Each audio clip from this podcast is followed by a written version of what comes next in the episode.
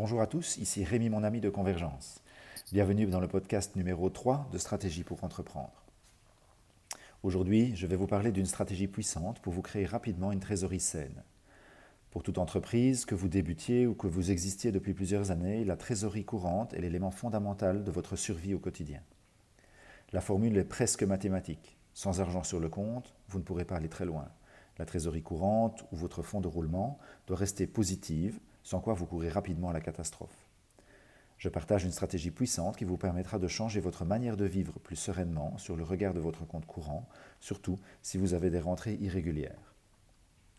De tous les indicateurs de la santé financière de votre entreprise, votre compte courant est celui qui doit vous intéresser le plus. C'est par lui que passent tous les mouvements d'argent qui entrent, chouette, et qui sortent, moins chouette, de votre entreprise. Sans trésorerie positive, voici rapidement ce à quoi vous allez être confronté. Ne plus pouvoir vous payer vous-même, ce qui est quand même un des objectifs clés de votre propre entreprise, n'est-ce pas? Ne plus pouvoir payer vos factures, ne plus pouvoir faire face à des dépenses imprévues, ne plus pouvoir investir dans le développement et la croissance de votre entreprise. Par exemple, une trésorerie insuffisante peut vous faire perdre des clients, si vous êtes jardinier et que vous recevez une commande pour réaliser un jardin d'ornement, mais que vous n'avez pas assez d'argent pour acheter les arbres et mettre l'essence dans la tondeuse, cela ne va pas être évident d'arriver au bout de votre commande. Voyons maintenant comment aborder le problème. Première stratégie, mensualisez vos rentrées. Imaginons que vous deviez réaliser un travail d'une certaine ampleur et donc représentant une certaine durée, mais qui ne comporte qu'un seul élément livré au client à la fin du processus. Conséquence, vous devez préfinancer la totalité de vos coûts avant de pouvoir établir votre facture puis être payé après livraison. Il est souvent possible de demander un acompte à la commande, mais cela ne couvre généralement qu'une partie de vos besoins. Par ailleurs, j'estime qu'un acompte est plus un moyen de s'assurer du sérieux de vos nouveaux clients plutôt qu'un outil de trésorerie. À ne pas négliger cependant. Il est à mon sens beaucoup plus profitable de prévoir dès votre offre un étalement mensuel de votre facturation dès le début de vos prestations.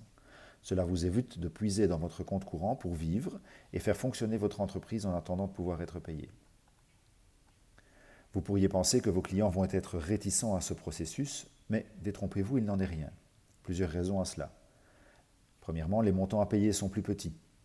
La plupart des gens préfèrent payer en plusieurs petites sommes chaque mois plutôt qu'un gros montant en une seule fois. Le montant total reste le même, c'est donc perçu comme un service supplémentaire que vous rendez à vos clients.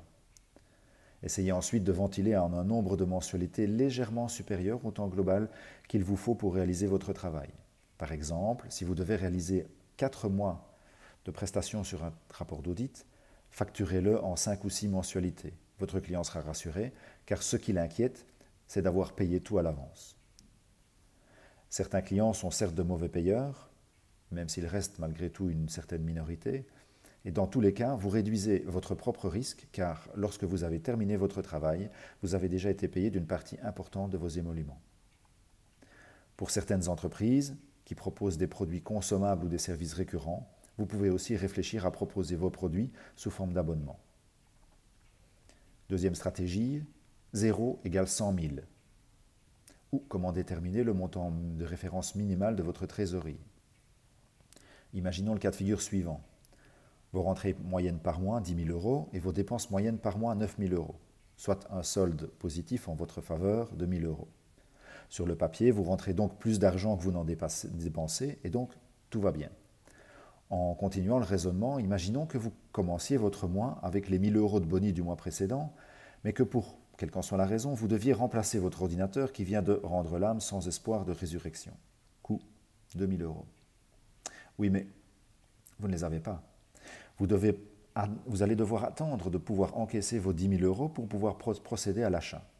Oui, mais pour cela, vous avez besoin d'un ordinateur pour faire le travail qui vous permettra de faire rentrer l'argent. Compliqué tout ça. Il en ressort une idée toute simple. Vous avez un besoin vital d'une trésorerie suffisante pour fonctionner. Gagner plus que vos charges n'est pas suffisant en soi. Je vous recommande de vous constituer le plus rapidement possible, voire même dès le démarrage de votre entreprise, un fonds de roulement correspondant à 6 mois de charges moyennes prévisionnelles. Un exemple.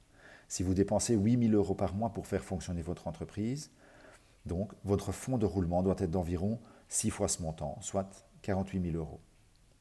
Attention de bien faire évoluer ce montant en fonction de la croissance de votre entreprise. ce que je vous souhaite sincèrement. Cela veut simplement dire que votre compte courant ne peut pas varier autour du zéro. Vous devez élever la barre jusqu'à un niveau où vous ne vous noierez pas si vous devez faire face à des dépenses imprévues. Rappelez-vous qu'il faut souvent dépenser de l'argent pour en gagner et qu'une trésorerie insuffisante peut vous faire rater certaines opportunités. En conclusion, deux points à retenir. Essayez autant que possible de créer une récurrence dans votre facturation, que ce soit en divisant votre faction de manière mensuelle ou en créant une sorte d'abonnement à vos services et produits. Fixez-vous un montant minimum sur votre compte courant correspondant à plusieurs mois de fonctionnement. Pour toute entreprise qui commence, il est indispensable de mettre suffisamment d'argent sur la table pour vous permettre de tenir financièrement pendant la période de recherche de vos premiers clients. J'aurai l'occasion d'y revenir dans un prochain podcast. J'espère que ces quelques conseils vous auront apporté de la valeur et vous aideront à rendre votre journée plus belle. À très bientôt pour un prochain podcast.